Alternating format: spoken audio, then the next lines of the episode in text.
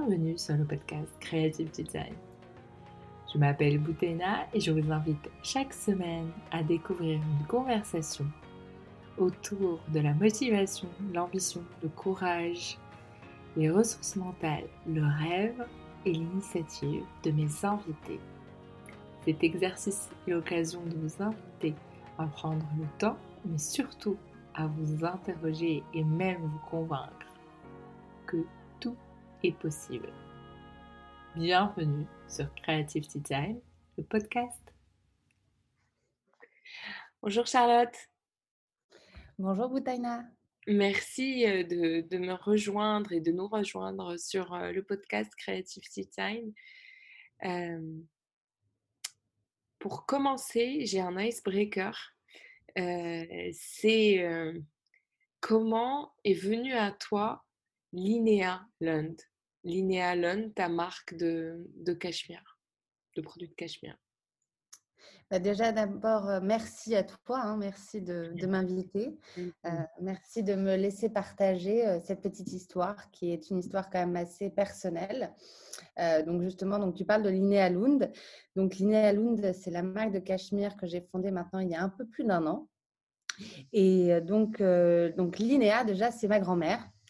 Et donc, moi, je suis, donc, mon nom s'appelle, je m'appelle Charlotte Linnea Björklund, donc je suis de nationalité suédoise.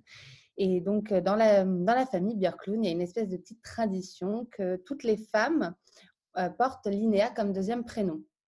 Donc, il y a vraiment une énorme histoire et amour autour de ce prénom Linnea. Euh, et ensuite, donc déjà, d'où le Linnea.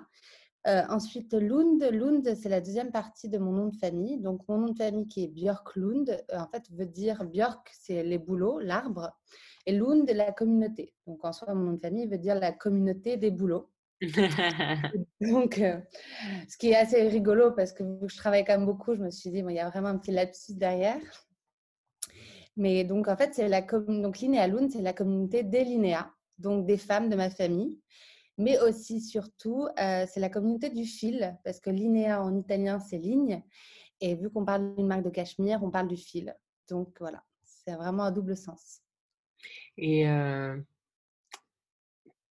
pour, euh, pour arriver à ce que tu, tu fondes une maison, enfin, que dans la durée, pour le cachemire en particulier, est-ce que c'est lié à ton identité et tes racines suédoises ou comment ça s'est passé?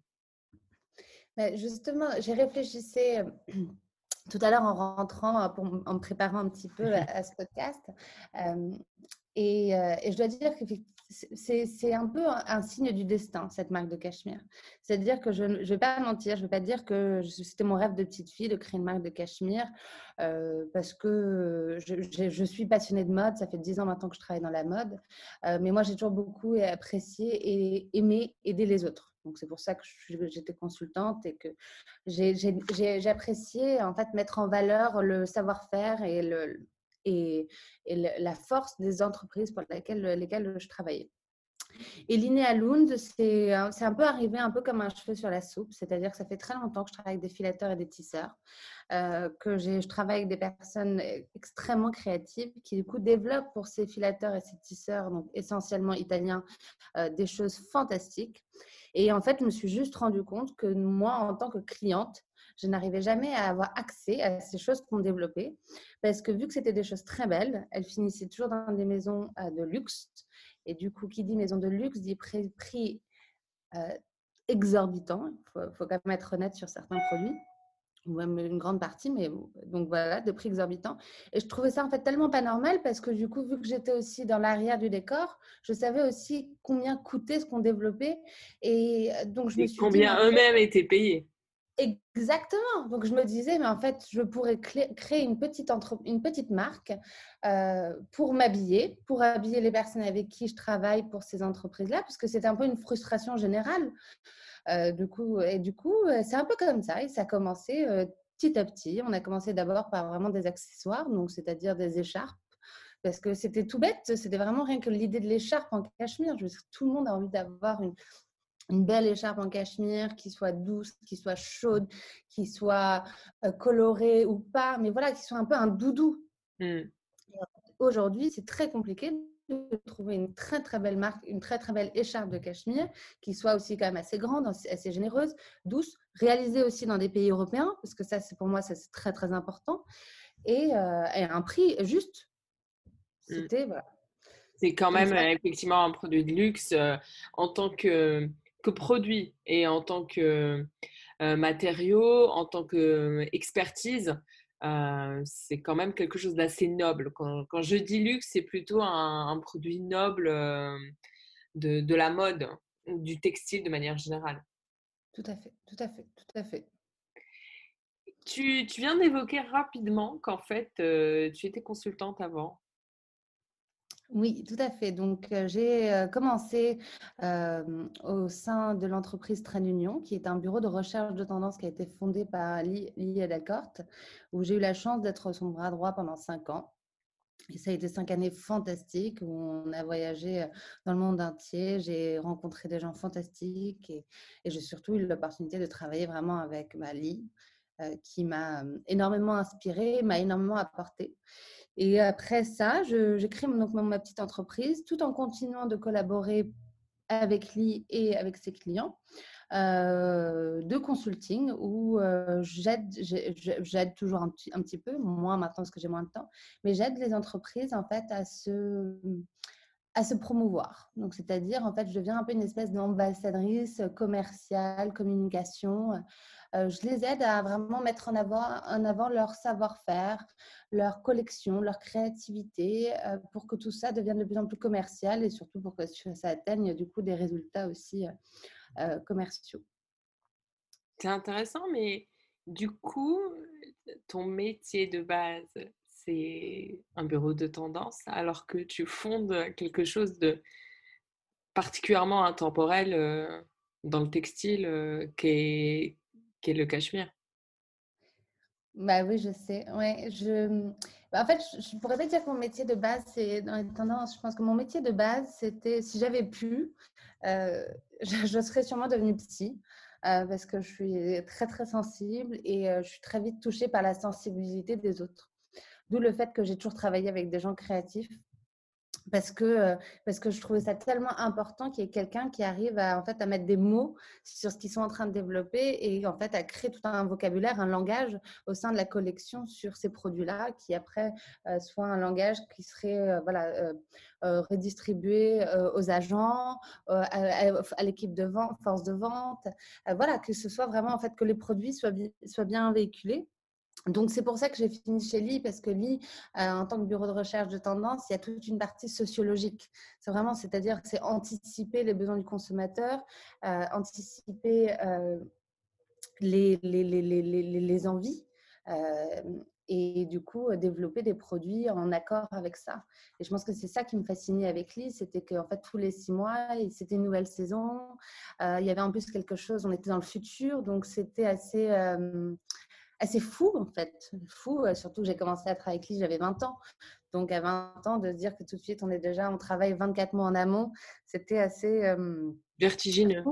Oui, ouais, voilà, tout à fait. Et mais je ne savais pas du tout. Donc, comme d'habitude, je découvre des choses durant l'enregistrement et ça me fait plaisir parce que du coup, je ne vais pas surjouer ma surprise. mais euh, c'est incroyable. Merci. Mais comment, comment tu travaillais et, euh, et comment tu le vivais? Parce que.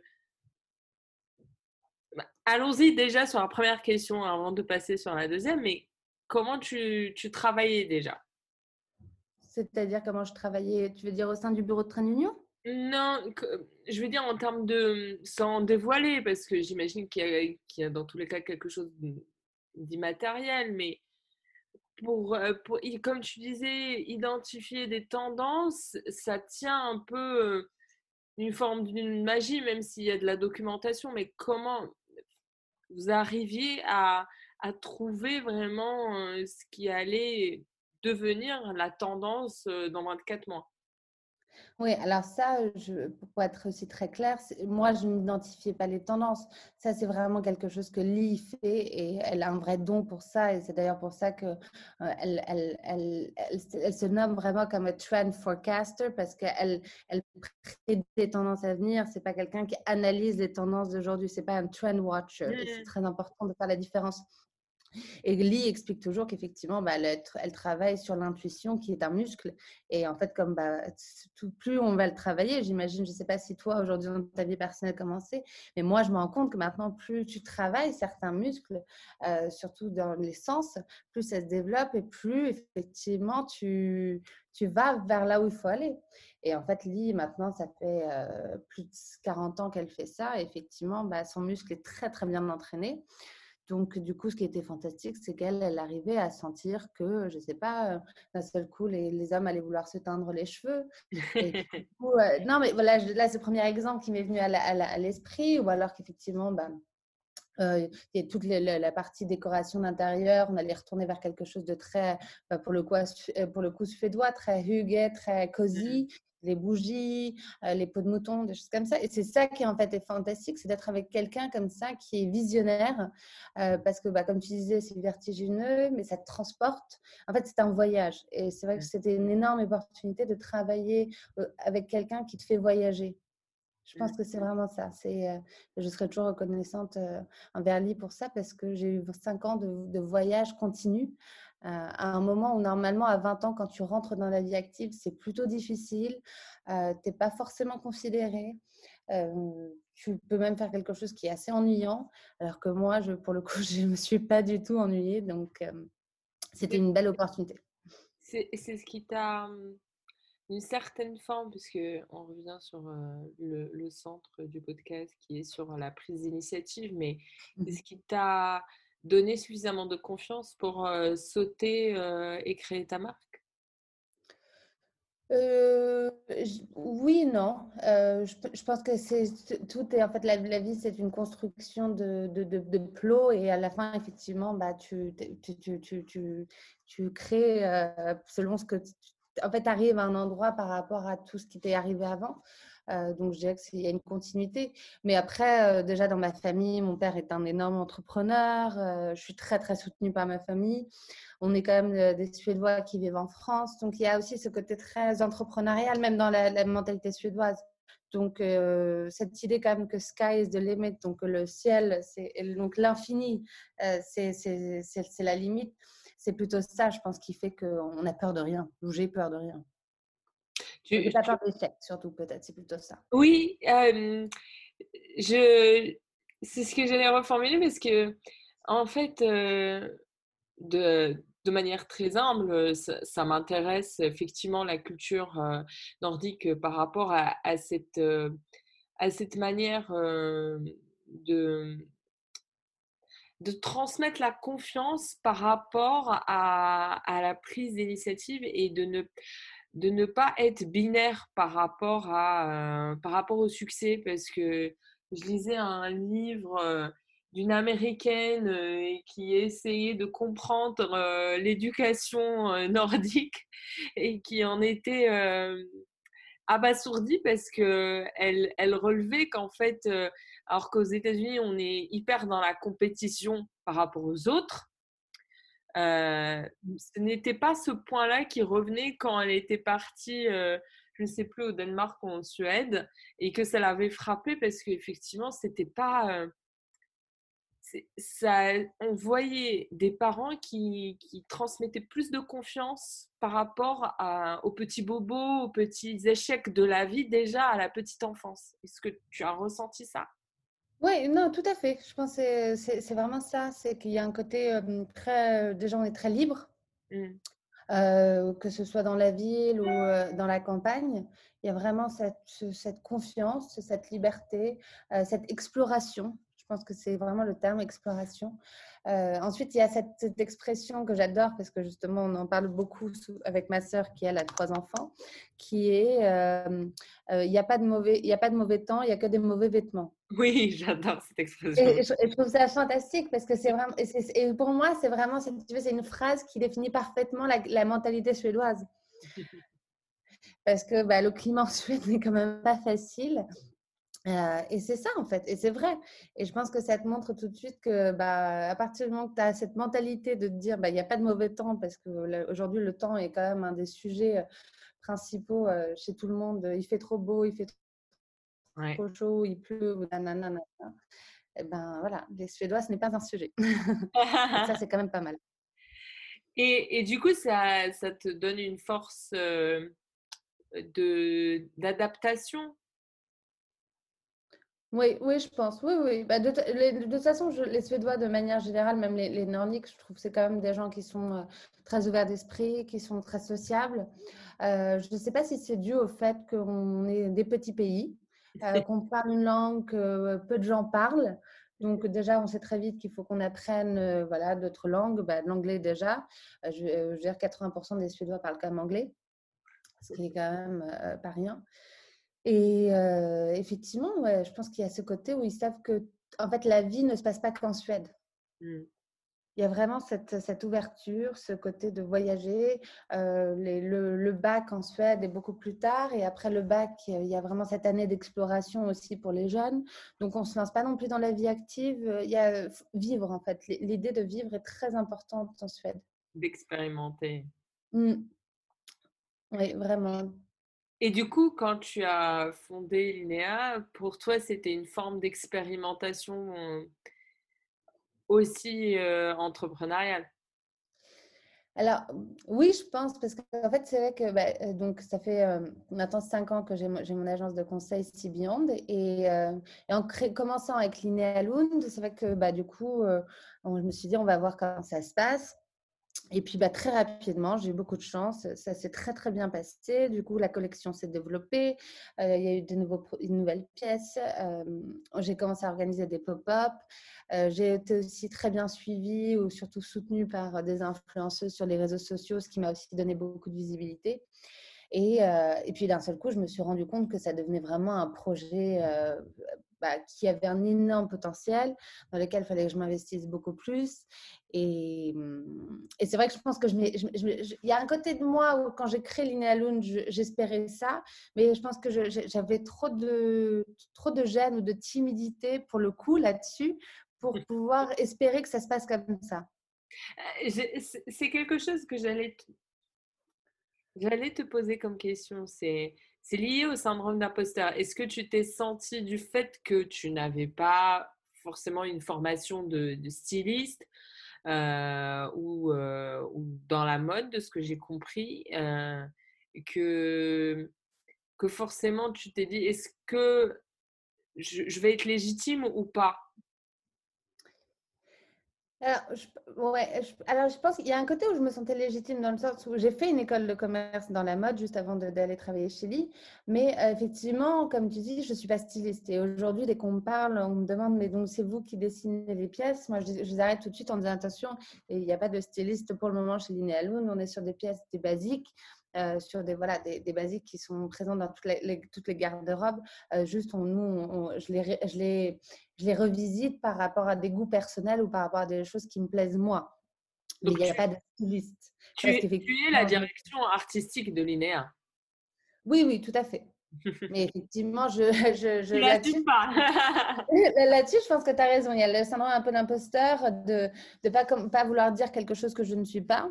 Parce que et puis après, je pense qu'il y a aussi le, fait de, de, là, c'était un énième projet dans lequel je me lançais. Bon, c'était un projet beaucoup plus d'ampleur que mes projets précédents. Euh, mais j'ai toujours été quelqu'un, euh, c'est tout ou rien. Et donc, c'est vrai qu'il y avait ce côté aussi où peut-être je me suis dit, je ne vais pas trop en parler, je vais y aller petit à petit, on va voir. Euh, parce que oui, on a aussi peut-être peur de se porter un peu l'œil. Euh, euh, on a aussi, bah même en Suède, on a cette culture. ah bah, moi, malheureusement, je suis très spirituelle. Donc. oui, on se pose toujours la question parce que j'en parlais avec une amie parfois, on se, on se dit, euh, moi je, suis d'origine marocaine, donc euh, la culture de l'œil est quelque chose qui est tellement ancré. D'accord. On, a tellement, on nous raconte tellement ça qu'en fait, à chaque fois qu'on veut manifester un désir, une ambition, un projet, on n'ose même pas y aller parce qu'effectivement, on se dit, ah là là, on va, on va se porter la rue. C'est même pas les autres. Hein, ah même, pas même pas avec nous-mêmes. Y aller tellement c'est. Et là encore, on revient au, au, mot vertigineux parce que le fait de se manifester même, c'est c'est affronter cette peur-là. Et, le fait de rapetisser un peu le carré peut, peut aider effectivement non, mais c'est intéressant ce que tu dis. Mais est-ce que dans ce cas-là, vous y allez quand même ou est-ce que vous avez un rituel? Euh, Il y a des gris-gris. D'accord. donc des gris-gris qui, du coup, vont vous aider à y aller en ayant confiance. c'est des mains de Fatma, euh, c'est mmh. des rituels euh, peut-être pour les personnes qui sont croyantes, très pratiquantes, mais c'est moi, du coup, pour, être, pour avoir vécu aux États-Unis et même pour un temps assez court, je, j'en suis consciente et du coup, je, je, je, cherche tous les jours à dépasser ça parce qu'en fait, c'est, c'est hyper handicapant dans la vie de tous les jours. Ah, complètement. Ben ah oui, non, ça je sais. Après, je me dis aussi, quand on est un peu, tu vois, quand on a des croyances comme ça aussi, ça peut faire du bien de croire en, des choses qui ne sont pas, euh, pas palpables. Mmh. Je ne sais pas, mais bon, effectivement, ça c'est très personnel et ça c'est le côté un peu euh, spirituel. Mais effectivement, je pense qu'il faut faire, euh, faut trouver des solutions pour pas que ce soit handicapant, mais plutôt que ce soit une force. Exactement, c'est exactement ça. En faire plus Mmh.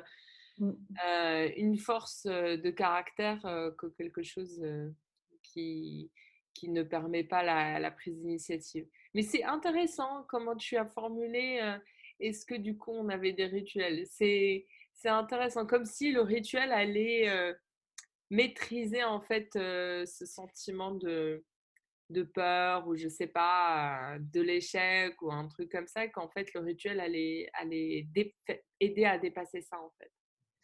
Bah oui, parce qu'en fait, je, je, sais que moi, là, je suis en train de, bah, de beaucoup travailler aussi sur toute la partie spirituelle. Et euh, effectivement, bah, surtout ma prof de yoga, euh, euh, que beaucoup de gens connaissent, qui est Lily Barbery, mmh. elle, elle, elle, nous pousse tout le temps, ou elle, elle, nous dit tout le temps, effectivement, à quel point il faut bah, véhiculer la joie, mais aussi, en fait, donner de la, de la vitalité et de la vie à la, la, la, la jeunesse en nous. Et du coup, c'est vrai que ça m'a fait beaucoup réfléchir parce que, donc, comme j'ai dit, ma sœur a des enfants et effectivement, je vois mes nièces qui ont 6 euh, ans et 8 ans, elles sont absolument pas du tout dans le jugement. Et du coup, dès qu'il va y avoir des petites choses sur lesquelles elles peuvent avoir peur ou se poser des questions, elles, du coup, elles, elles formulent des petits rituels, des petites danses, des petites choses comme ça. Et en fait, je me dis, on devrait nous juste faire exactement la même chose.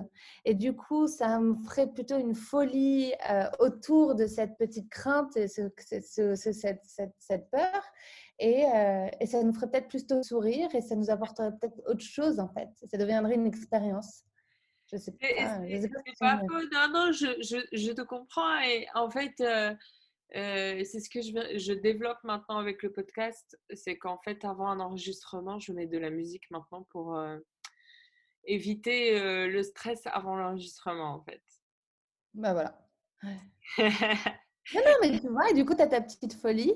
C'est ça. Et, voilà, et, ça peut être ça, ça peut être une petite danse, ça peut être, tu vois. Et... C'est ça, c'est ça, exactement. Et du coup, euh, le, yoga euh, et la spiritualité te permettent euh, de t'énergiser. Quelle est ton approche par rapport à ça?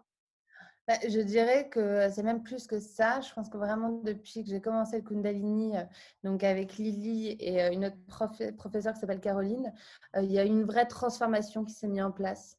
dans le sens où surtout le yoga Kundalini, moi j'avais fait déjà beaucoup de yoga avant, euh, mais le yoga Kundalini me parle beaucoup. Je ne sais pas justement si c'est parce qu'il y a tellement de chants. Donc il y a un côté un peu fou, un peu euh, dingue, parce qu'à la fin, je me dis toujours, si quelqu'un nous voyait de l'extérieur en train de faire euh, nos gestes et chanter ces mantras à tue-tête, ils diraient, mais elles sont folles. Et donc, je ne sais pas si c'est ça aussi où je me dis, mais c'est génial. En fait, c'est génial de pouvoir finalement faire aussi des choses sans être dans le jugement trouve qu'on est vraiment dans une société tellement jugée pour tout ce qu'on fait par tellement de gens que ça peut être un peu compliqué que moi, du coup, le, Kundalini m'aide à me recentrer, à me ressourcer. Et puis, et ouais, je sais pas, il y a un côté vraiment où je sens qu'il y, a un chemin qui s'est créé depuis que j'ai commencé vraiment en plus de manière assez intense et régulière depuis janvier, où ça m'a aidé à traverser le confinement avec confiance, confiance en ma marque, en me disant encore plus que j'allais la développer, que j'allais ouvrir un point de vente et je pense surtout, sûrement encore plus à une période où j'aurais pu douter de tout. J'ai encore plus confiance en la vie euh, qu'avant. Et, c'est vrai, euh, euh, tu me facilites la transition. Tu, quand tu es partie pour lancer le point de vente, c'était avant ou après le Covid? Bah, donc en fait, j'avais visité l'espace juste avant, mais j'ai signé pendant le, pendant le Covid, pendant le confinement. C'est incroyablement courageux de ta part. Et non, et, tout, le monde, tout le monde, beaucoup de gens me disaient, mais bon, t'es sûr, t'es sûr. Et ça, par contre, ça, je le dis vraiment, et ne pas écouter les autres. Parce que moi, si je pouvais dire le nombre de personnes, quand je leur ai dit que je créer une marque de cachemire, qui m'ont dit, encore une marque de cachemire? Mais il y en a tellement. J'allais te poser la question, comment tu gères la concurrence? Bon, bah... Non, mais, non, mais c'est que, en fait, à la fin, on est unique. Chaque personne est unique. On fera toujours quelque chose de différent de l'autre. Et, euh, et, voilà, et c'est ça. Et, quand moi, là, tout le monde m'a dit une boutique, nana, et je me suis dit, mais de toute façon, on va pas rester confiné toute notre vie. Euh, que moi, ma période quand même très importante, ben, on rentre dedans et qu'il me fallait un petit point de vente. Et, et, puis, le cachemire, et c'est comme la soie, c'est un produit qui est sensuel. Euh, ne pas le toucher, c'est enlever une partie de l'expérience en fait. Tout à fait. Et vu que l'année dernière, moi, j'avais organisé plusieurs pop-up qui sont très bien passés, mais je, dois dire surtout quand tu es une petite équipe, un pop-up, c'est énormément de travail, c'est beaucoup de frais. Et puis, c'est compliqué aussi pour les clients. Et je me dis, heureusement que je n'ai pas fait ça, parce qu'aujourd'hui, un pop-up avec les conditions sanitaires et les règles, etc., c'est impossible. Un pop-up, pour le coup, c'est très, très compliqué. Alors qu'un point de vente, les gens savent qu'ils peuvent venir quand ils veulent. Ils peuvent m'appeler même avant s'ils préfèrent venir et être sûr qu'il n'y a personne. Donc, il y a que cette adaptabilité parce qu'ils savent qu'on est là. On leur facilite parce que c'est déjà compliqué quand même pour, euh, pour les, gens de sortir, de se déplacer et de consommer. Donc, euh, non, je suis ton, ton univers, ton expérience, parce qu'en plus, tu as tu mêles ta culture suédoise, le cachemire, enfin il y a, plein de choses qu'il y a dans ta marque que seule l'expérience physique en fait peut transmettre réellement. Un site web ne peut, ne peut totalement retranscrire ou refaire vivre cette expérience qu'est le magasin. Mais c'est exactement ça ce que tu dis. Non, c'est ça. Et je le vois depuis que j'ai ouvert là le 1er septembre. Euh, déjà, bon, à quel point les clientes, mes clientes sont fantastiques. Mais à quel point c'est. Euh, déjà, je pense avec la période, ça leur fait du bien.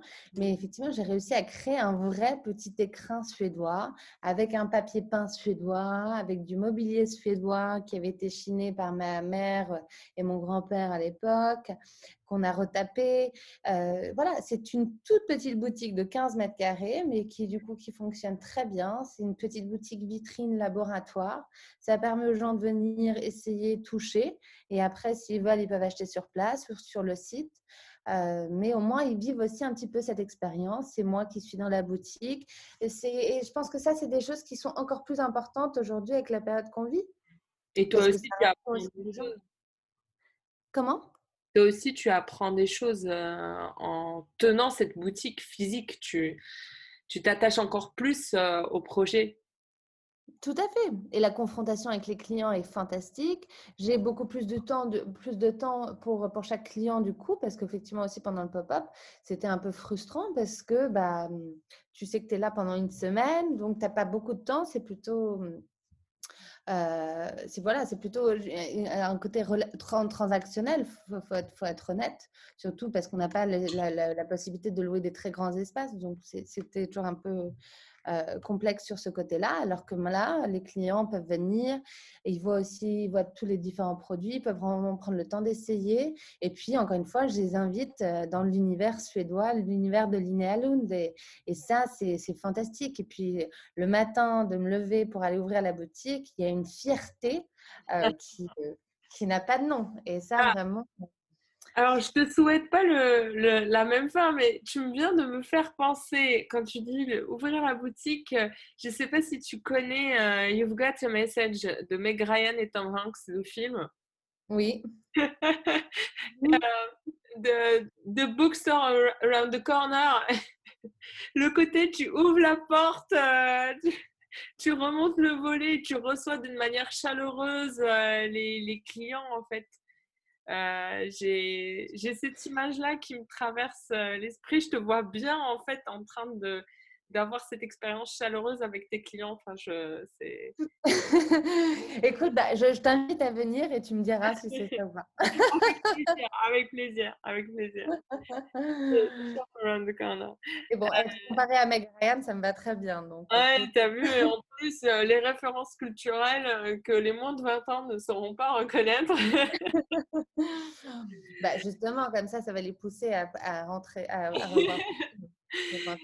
oui. Euh, par rapport à, à cette concurrence, ou en tout cas à, cette, à ce feedback que tu peux recevoir, parce qu'on est à Paris. Bon, à Paris, on a une habitude de plutôt râler que d'encourager les initiatives. Donc, je comprends que quand tu as commencé à en parler, ce n'était pas non plus à chaque fois on, lève toujours les inconvénients plutôt que les avantages. Comment tu arrivais à gérer ça en fait, toi, dans, ta façon de répondre ou même de digérer ce genre de feedback?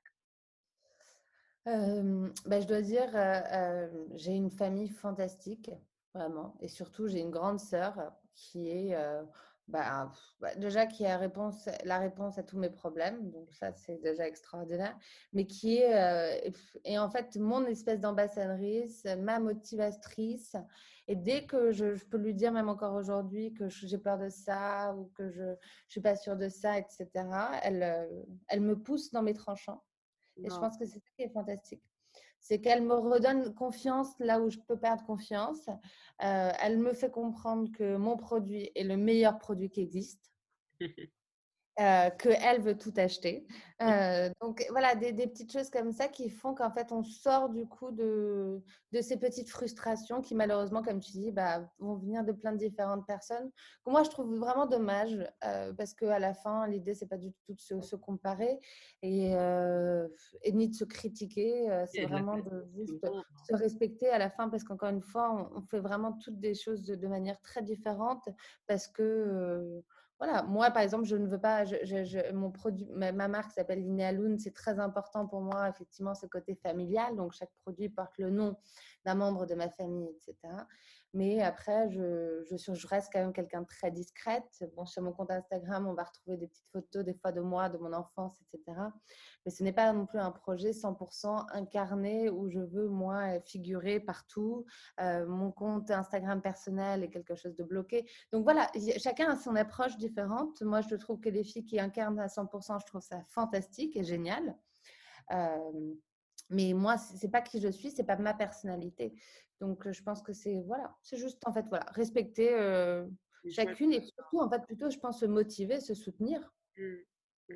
Et le fait d'avoir un, un, réseau, un socle en fait sur lequel tu sais que tu peux revenir et que tu, tu as 100% confiance en fait.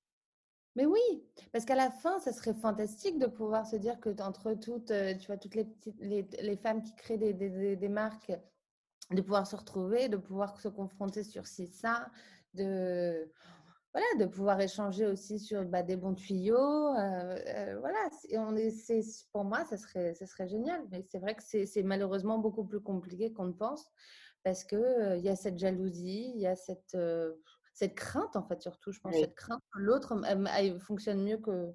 Bah, je pense que tu sais très bien aussi dans l'univers des podcasts.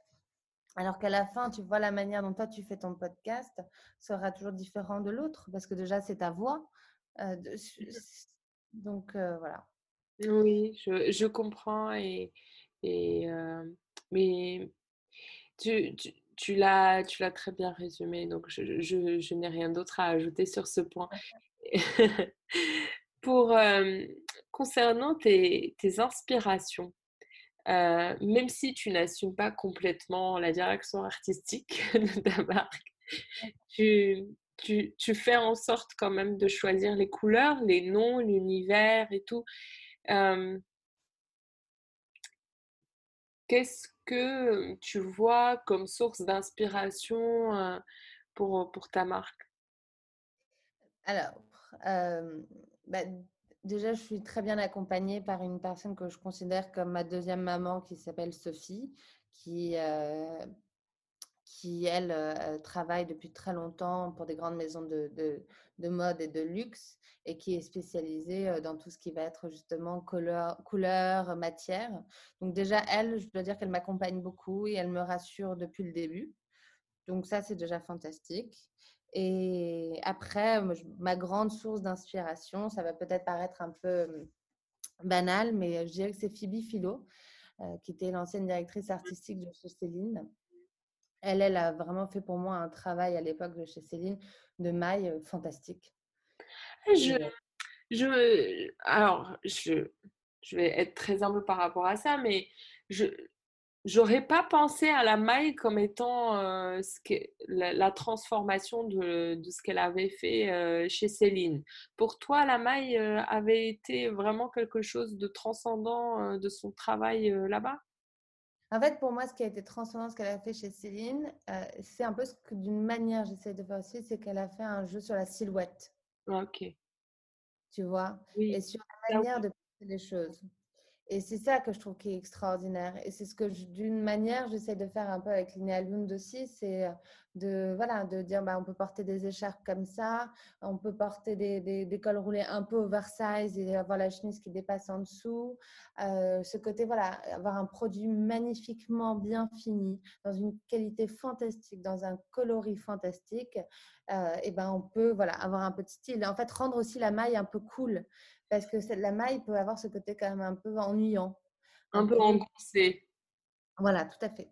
Mais c'est vrai, en fait, il y a un mot euh, qui me vient à l'esprit, le tombé. Oui. Tu aimes bien le, le, joli tombé, même si c'est un peu flou, même si euh, c'est euh, pas collé, euh, c'est plutôt c'est propre à ton style en fait, moi je dirais. Tu veux dire que le tombé est propre au style de chacun? Non, non, à ta, à ta manière, euh, à ta manière euh, un peu de t'habiller ou un peu suédoise, pas très ajustée, tu vois, euh, un peu un joli tombé, mais qui n'est pas collant. Ah bah c'est gentil, merci. Ah, tu vois, tu, tu, tu, Non, mais je pense que c'est exactement ça. Ouais. tu as raison, parce que de toute façon, j'ai toujours aimé les choses un peu plus grandes. Euh, je ne suis pas quelqu'un de très jean. Je vais en porter de temps en temps, mais c'est vraiment pas mon produit de prédilection. Je suis beaucoup plus mocassin, pantalon bleu marine et chemise. Et effectivement, euh, ouais, comme tu dis, un pull. J'aime bien que le pull soit un peu rentré devant, retombe derrière. Et puis surtout, j'aime être à l'aise dans mes vêtements. Mmh. Et, euh, et, je pense que ce que tu disais aussi tout à l'heure par rapport à la cachemire, la soie, c'est ce côté sensuel. Mmh. ce que je trouve fantastique par rapport à l'hiver, c'est de, en fait, de juste rien mettre sous un gros pull en cachemire et d'être peau à peau avec son pull, mais on sait qu'il est tellement épais qu'on va pas avoir froid. En même temps, dès qu'il y a un petit peu chaud, on remonte les manches et on voit les, les bras. Je, ne sais pas, je trouve qu'en fait, un, un, la maille peut vraiment te permettre une certaine gestuelle qui peut être très sensuelle, peut être très esthétique, oui. euh, et, elle, et, elle, te donne beaucoup d'attitude et d'allure, et j'aime beaucoup ça. C'est ça ça reprend l'esprit Aige, si je le prononce bien. Attends, reprononce-le parce qu'on l'a pas entendu malheureusement. Hugue. Hugue, ok. Ouais. Est-ce que ça a ce côté un peu enveloppant en fait oui, je pense, oui, oui, oui, tout à fait. Oui, parce qu'il y a vraiment cette image pour moi de, de, de la suédoise, la suédoise ou le, le, le, suédois, même on va dire le danois, on va être, parce que Hugue, ça vient quand même du Danemark. De, ils adorent être toujours dehors, qu'il fasse chaud ou froid, c'est quand même des gens qui adorent être dehors. Et donc, il y a ce concept du plaid. On a toujours des plaids, même dans les restaurants suédois, vous allez à vous dîner à l'extérieur, été comme hiver, euh, bah, il y aura toujours des plaids qui vont vous être proposés parce que ben, il fait froid, mais on est bien dehors. Mmh. C'est vraiment ce côté aussi là que j'adore, moi, chez Linéa Loon, c'est être enveloppé dans un plaid de cachemire et, et c'est tout doux et on est super bien et en même temps, bah, c'est juste un produit fantastique et, mmh. et, c'est voilà. Mais oui, effectivement, comme tu dis, ouais, c'est vraiment connecté à tout ça. C'est c'est incroyable parce que je sais pas, j'ai pas encore décidé quand est-ce que je vais diffuser ce podcast. Mais je tiens à préciser pour les personnes qui nous écoutent qu'on est en pleine journée caniculaire.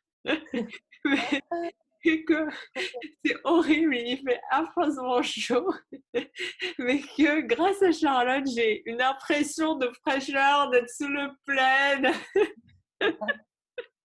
en tout cas d'aspirer à ce moment-là parce que euh, je dois t'avouer que par contre pour moi l'hiver n'est pas toujours mon fort mais quand il fait ce froid-là un peu sec c'est quand même agréable. Le froid un peu sec euh, et pour lequel on peut s'emmitoufler et quand même sortir dehors, euh, c'est plus agréable effectivement de profiter de cette manière-là. Et comme maintenant, parce que bah, tu vois, chacun, chacun son climat. Moi, aujourd'hui, je souffre. Non, mais moi aussi. Hein. Non, mais moi aussi. Hein. je, souffre. Hein. Je ne suis pas faite pour ça. moi, je suis désolée. Moi, l'été indien, euh, non, mais c'est. Non, non. C'est horrible. Ah, c'est pas fait pour moi du tout. Non, non. J'ai chaud. Et puis, bah, du coup, vu qu'il faut qu'on porte le masque, etc., c'est très, très compliqué. C'est très compliqué. Mais c'est pour ça que du coup, le cachemire a, quelque chose de, en hiver que, que je trouve vraiment qui, qui, arrive à être parfait parce que il arrive à réguler la température en fait. Tout à fait. On ne se sent pas on se sent pas étouffé et, et, moi je suis arrivée à ce stade. Bon, par contre, euh, oui, c'est des matières euh, là encore, vu qu'elles sont nobles, elles sont chères et c'est normal de payer le prix pour, pour la qualité de, des heures de travail de ces personnes-là et de la qualité aussi des matières. Mais c'est vrai que le cachemire en lui-même, il suffit d'avoir un seul bon pull en cachemire pour euh, le faire durer plein d'hivers parce que en fait, ça permet vraiment comment dire, de faire face à la journée sans se sentir en inconfort, en fait. Oui, tout à fait. Non, oui, tout à fait. Après, j'irai même plus loin. Tu vois, parles de, qualité, de prix. Et, pour moi, par exemple, ce qui est très important chez Linealoon, c'est que nous, on travaille vraiment avec, une, un filateur qui est notre infilateur partenaire qui vient de la région de Bologne et qui, lui, a une traçabilité à 100% jusqu'à l'animal en Mongolie. Oui. Donc, c'est pour ça aussi que nous, on a une si belle qualité de cachemire qui, euh, qui se mérite et juste somptueuse euh, parce que aussi parce que nous on sait que bah, nos chèvres elles sont très bien traitées elles sont bien nourries et donc ça leur donne un très beau poil et que par exemple ces chèvres elles sont bah, en fait brossées une fois par an elles ne sont pas tondues donc aussi c'est pour ça c'est comme euh, c'est quelque chose c'est un process complètement naturel qui se fait mmh. ce process aussi bah, du coup a un certain prix mmh. Parce qu'évidemment, en fait, si on va aller dans des choses qui sont un peu plus brutes, euh, euh, ou surtout brutalisante, où du coup ils vont tout raser. Euh, c'est quelque chose qui est vraiment fait de manière euh, bah, sans, moi, je n'ai même pas de mots pour expliquer ça. Mmh. Et, et, du coup, on ne pense pas du tout à l'animal. Alors que nous, les animaux, c'est vraiment au cœur de la marque, de ma marque, mais au cœur aussi de, de l'attention du filateur. Mmh. parce que ce sont nos partenaires. Mmh. Et ça, c'est très, très important.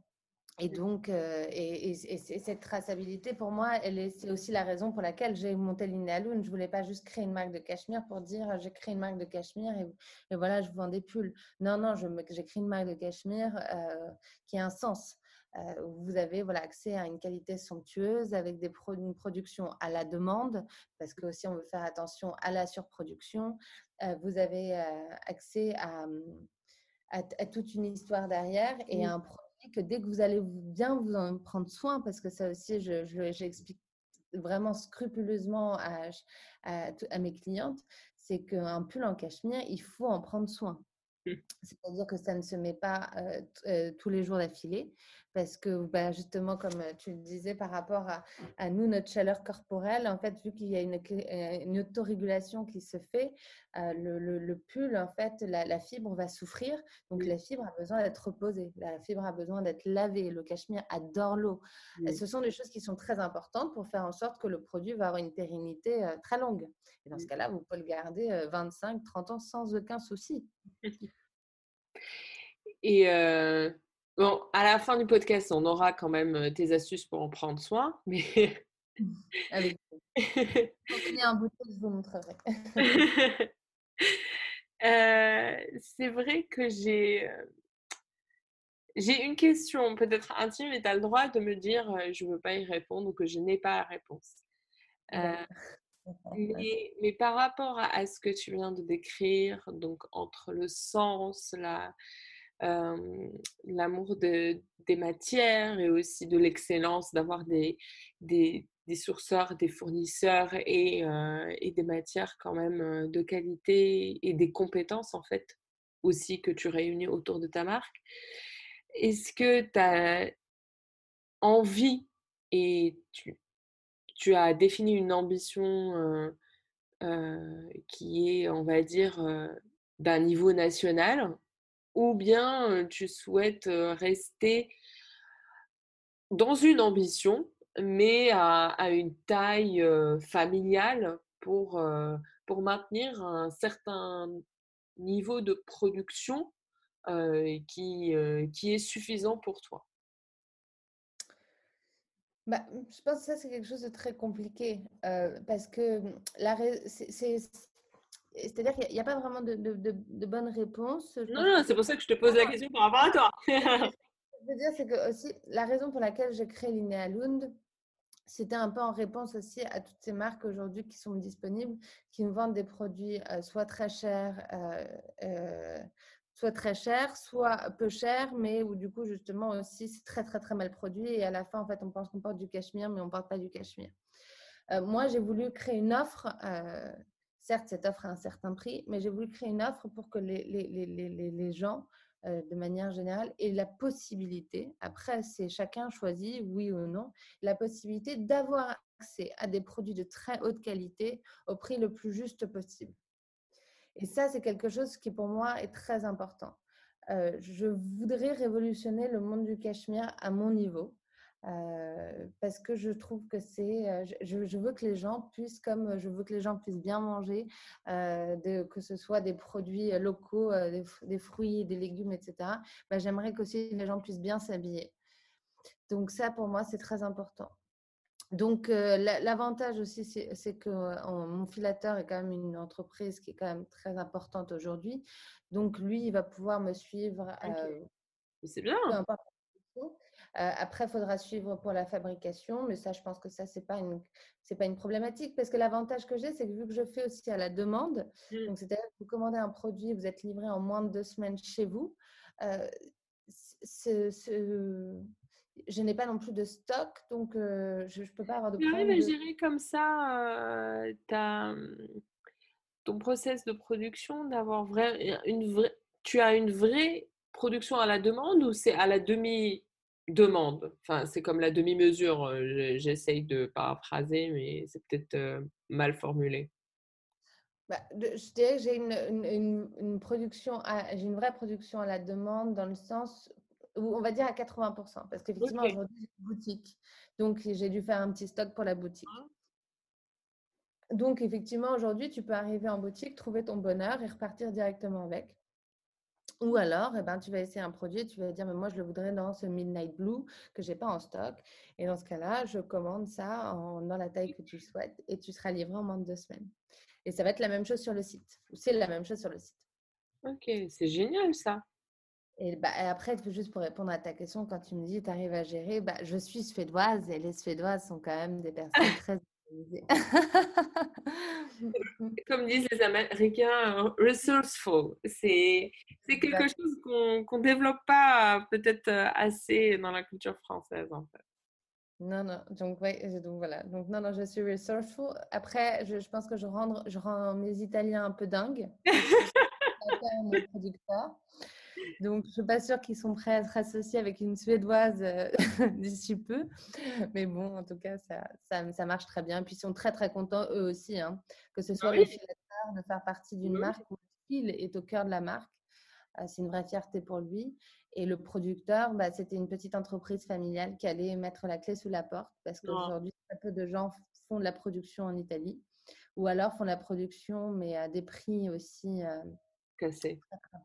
Ouais où ils mettent une telle pression et ça c'est inhumain. Et moi, non, non, je veux que tout le monde vive bien. Et, aussi, c'est pour ça que moi, j'explique très bien que la raison pour laquelle je peux continuer à faire ça comme ça, c'est en le faisant aussi à la production.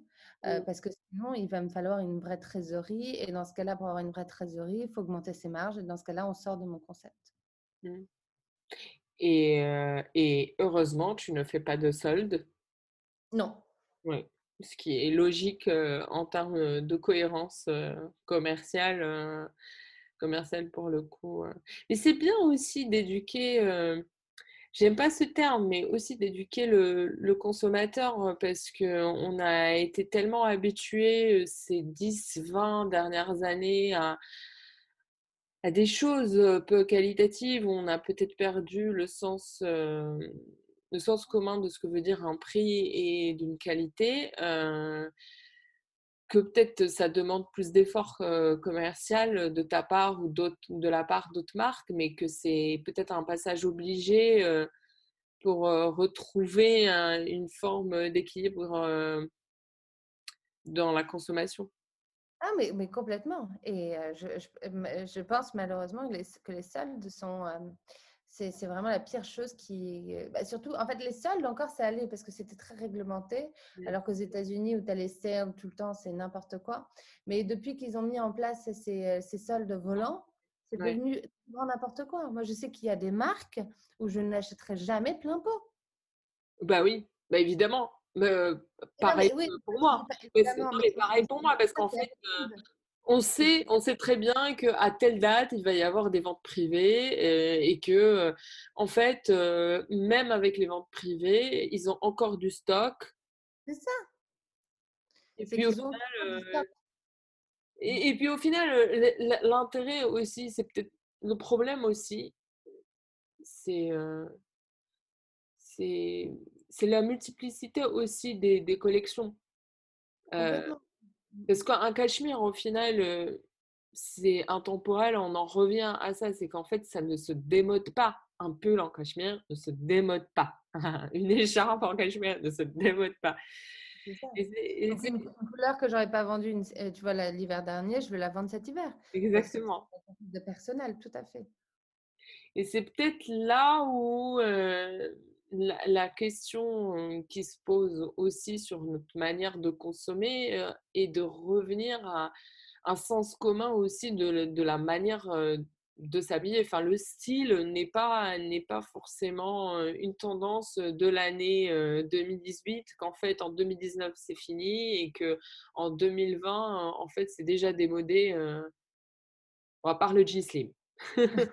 oui, oh, Dieu merci. Mais mais non, je, pense que c'est vrai que si, les collections étaient plus petites, si tout était plus, tu vois, focalisé sur les essentiels de l'ADN de la marque qui les produit, à la fin, tu n'as pas besoin d'avoir euh, cinq couleurs, cinq coloris dans cette robe. Fais-en deux.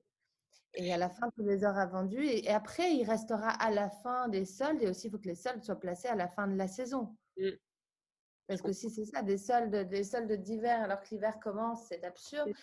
En fait, il faut complètement rééduquer le consommateur et puis il faut changer les règles du jeu.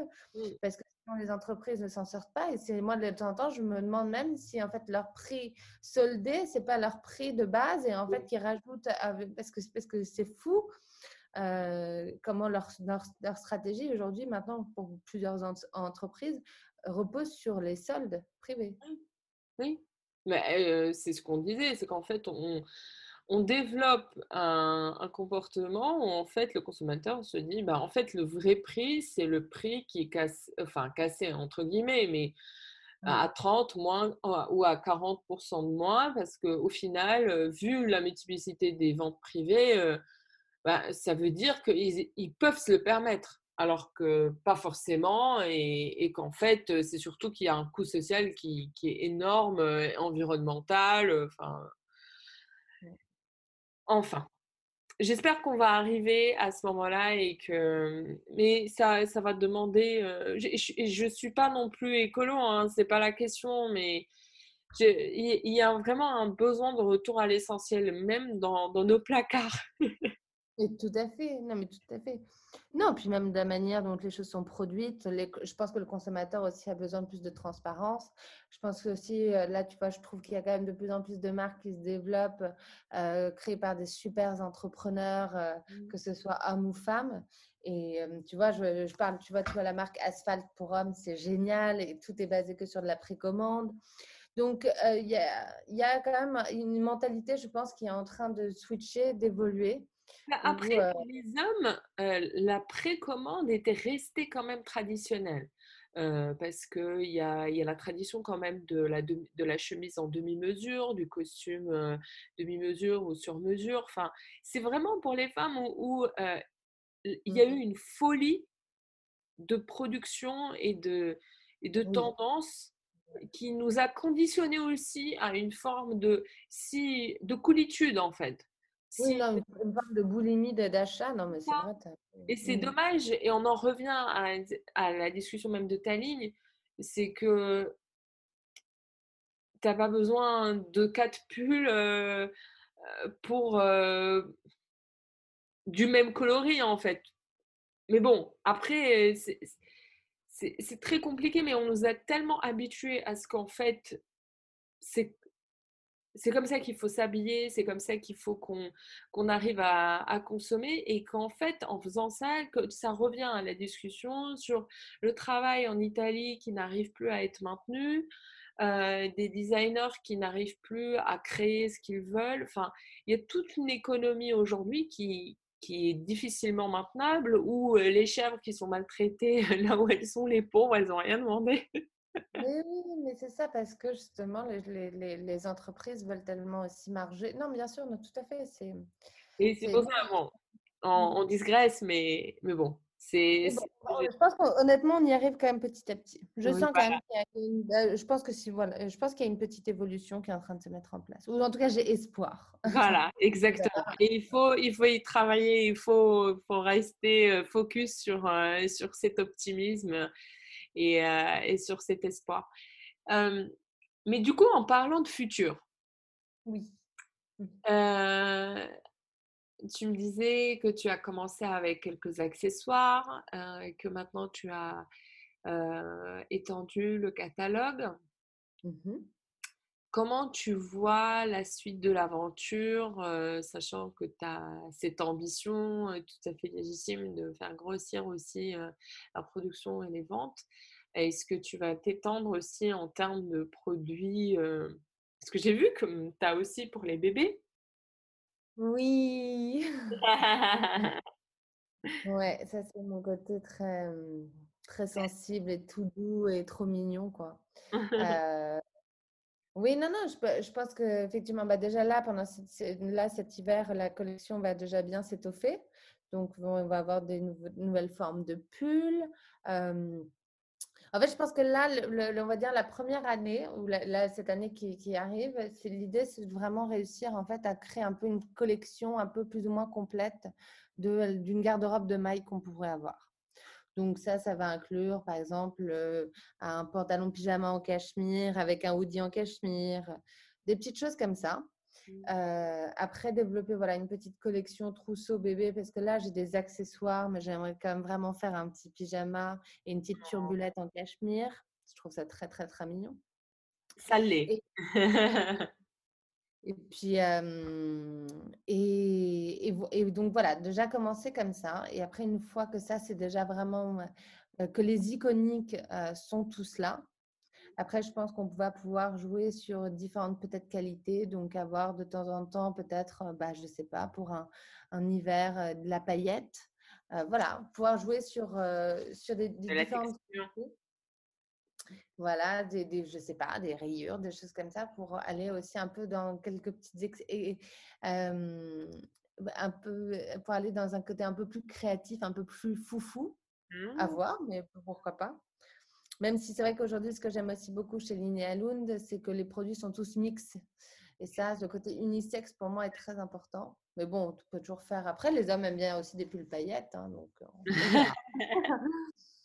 Mais après, je pense que dans surtout l'étape d'après, ça va être de continuer à donner euh, de la visibilité à Linnea Lund de, manière internationale. Donc ça, j'ai déjà quand même bien commencé parce que donc je suis euh, représentée dans un point de vente en Suède, à Stockholm.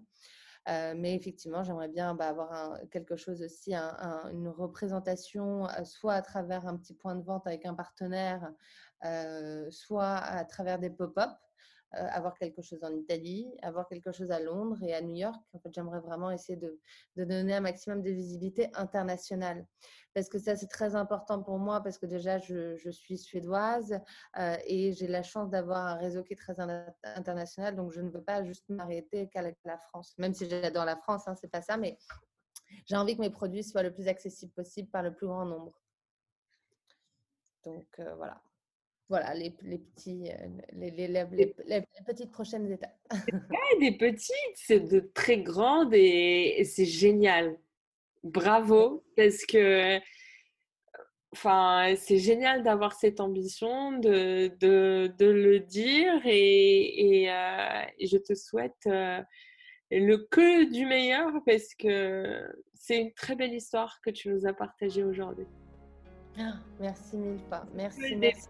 C'est que le début.